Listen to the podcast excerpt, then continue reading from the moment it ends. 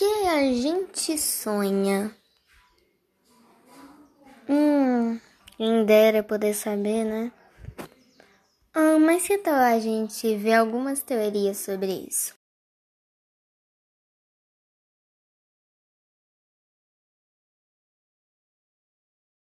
Pesquisas, filosofia, ele foi um filósofo muito importante. Bom, sendo ou não uma ciência, o fato é que Sigmund Freud, não sei se vocês conhecem, fundador da psicanal... psicanálise, gente, eu não sei falar psicanálise direito, mas é psicanálise, ok? Criou uma das mais influentes teorias do sonho, de que se tem conhecimento. Resumidamente, a psicanálise estuda o inconsciente, que são os conteúdos das quais as pessoas não têm consciência em outras palavras, há uma importante há uma parte importante de nós mesmos que ignoramos. Um outro eu que age, pensa, fala e secretamente pode nos dominar. Essa teoria parece bizarra? Parece, mas vocês vão entender um pouquinho mais para frente. O inconsciente é formado desde os primeiros anos de vida de uma pessoa. Seu conteúdo é composto, basicamente, por impulsos e desejos recalcados, recalcados, gente, reprimidos, entendeu? Nesse sentido. Por impulsos e desejos reprimidos. Esses desejos são reprimidos desde que a criança começa a ser educada, de acordo com as regras do lugar onde nasceu. A essas pro proibições, Freud dá o nome de superego Sim, gente, superego, superego, a gente chama isso dessas proibições, foi o nome que Freud deu para ela, superego. É meio estranho, mas tudo bem. Assim, para vivermos em harmonia dentro das regras do lugar onde vivemos, reprimimos alguns desejos que ficam escondidos dentro de nós mesmos. Isso existe para impedir que os desejos surjam na consciência, ameaçando algumas regras sociais básicas de viver. Segundo Freud, gente, eu não sei se é Freud que fala, mas eu vou falar Freud, tá? No caso, eu acho que é Fred, mas eu vou falar Freud mesmo. Os sonhos são a principal via de acesso ao inconsciente. Assim, durante um processo terapêutico, os sonhos têm enorme importância já que eles dizem muito sobre o lado oculto de nós mesmos, o que não deixa de ser verdade. Para o, o Freud lá, que não sei se é Fred ou se é Freud, mas eu vou falar Freud mesmo, o sonho está longe de ser algo insignificante. Pelo contrário, é impossível que uma pessoa se conheça em frente aos seus problemas sem entrar em contato com aquilo que ela esconde de si mesma e que se manifesta nos sonhos. Eles são a expressão disfarçada do inconsciente. São a tentativa de ultrapassagem das regras. São a realização disfarçada dos desejos deprimidos. Bom, agora vocês entenderam mais ou menos sobre o sonho. Mas vamos falar sobre outra pessoa que também falou sobre sonhos. Jung. Para quem não sabe, Jung é um discípulo do Freud. O nome dele completo é Carl Gustav Jung. Ele viveu entre e teve essas teorias, né? Foi em 1961 para 1965 por aí. Não que ele tenha vivido só esse tempo, né? Foi o tempo que ele teve essa teoria, mais ou menos.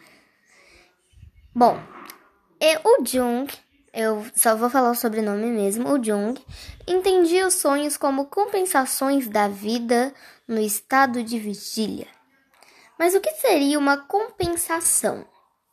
Compensação pressupõe que alguma coisa está faltando e precisa ser preenchida, ou então que é preciso que se restabeleça algum tipo de equilíbrio.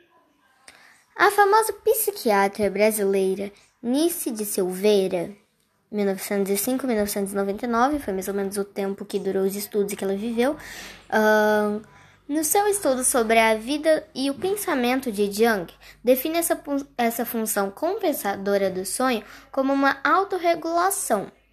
Sempre que surgem desequilíbrios físicos, ou seja, psicológicos, né? O sonho entra em cena para restabelecer o equilíbrio. Trata-se assim de uma reação. Nice da Silveira dá exemplos dá exemplos de várias coisas que a gente pode perceber essa teoria dela, vamos falando assim, né? Vamos supor, uma pessoa que depende muito dos seus pais e valoriza-os de forma excessiva, a ponto de comprometer o desenvolvimento da sua personalidade. A tendência é que nos sonhos dessa pessoa seus pais apareçam de uma forma negativa ou desfavorável. Esse foi um exemplo, né? Outro exemplo, um indivíduo que ambiciona posições profissionais que estão muito além das suas qualificações, ele tende a, a ter sonhos em que aparece de uma forma diminuída. E não tão famoso assim, ou em posições que estão além, né, do que ele pode alcançar. Jung também acha também chama atenção para o caráter anunciador ou antecipatório dos sonhos.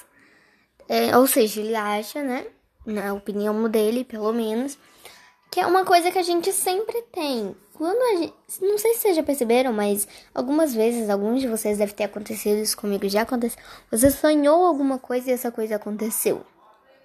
Claro que não estamos falando de profecias, embora muita gente acredite no caráter profético dos sonhos. Jung se refere ao fato dos sonhos, enquanto manifestações inconscientes, possuírem dados, informações que de certo modo antecipam estados psicológicos futuros. Assim, um sonho pode avisar uma pessoa que ela está prestes a ter uma crise. Esses avisos ou pró-diagnósticos já estão no inconsciente antes da crise emergir.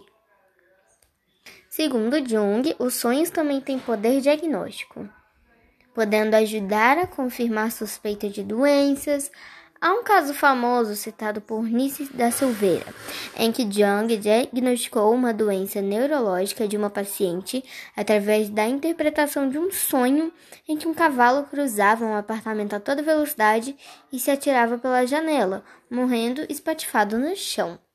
Eu sei que o sonho parece meio estranho, mas ele se repetiu várias vezes e representava autodestruição.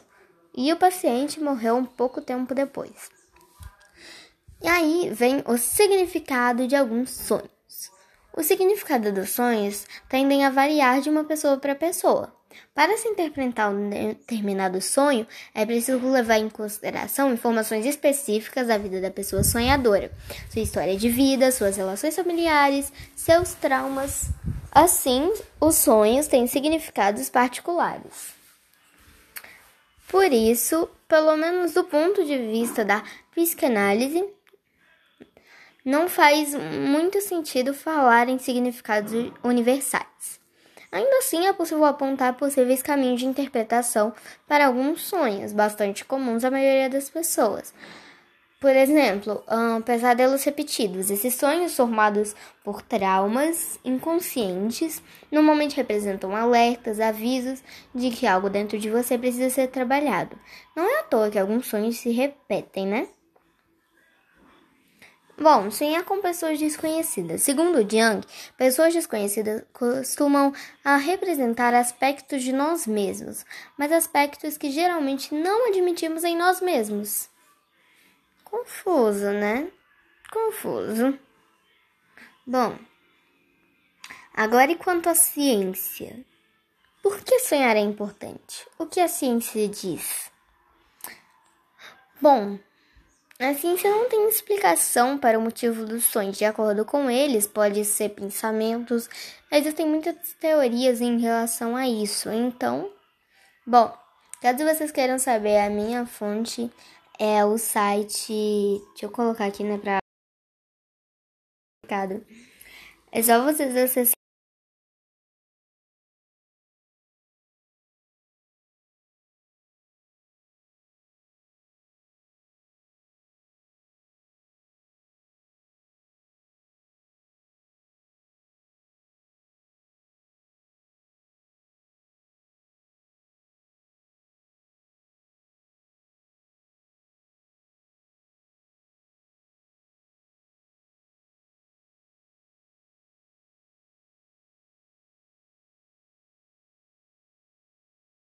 Vocês queiram saber mais sobre sonhos, tem uma série na Netflix muito boa para esse tipo de curiosidade, que é Eu e o Universo. Nela tem algumas curiosidades bem interessantes sobre sonhos e outras coisas do tipo.